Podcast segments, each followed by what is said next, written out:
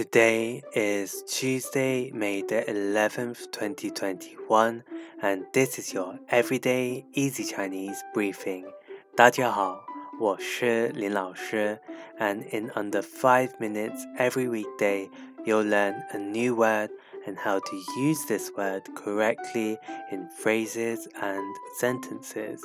Today's word of the day is 全,全 which means complete. Let's practice by making different words, phrases, and sentences with 全. The first word is 全国,全国, which means whole country.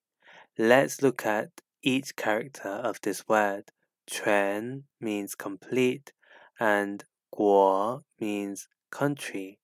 A way of using it in a sentence is 我想一个人把全国旅游一遍。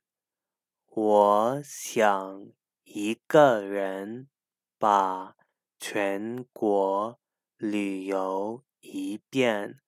I want to travel the whole country by myself once. Another word we can create with 全 is 完全，完 Trend. This is an adverb which means completely. Let's again look at each character of this word. Wan means to finish or to complete. Quan means complete. A way of using it in a sentence is 这完全是两码事。这完全是两码事。these are two completely different matters. Finally, we can create the word 安全,安全, which is an adjective that means safe. An means peace and 全 means complete. So it literally means complete peace. A way of using it in a sentence is 请注意安全，请 注意安全. Please pay attention to safety.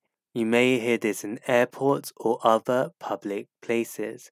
Today we looked at the word 全, which means complete, and we created other words using it. These are 全国, whole country, 完全, completely, and 安全, safe. To see this podcast transcript, please head over to the forum section of our website www.everydayeasychinese.com where you can find even more free Chinese language resources to help you level up your Chinese language skills. See you again soon for more practice.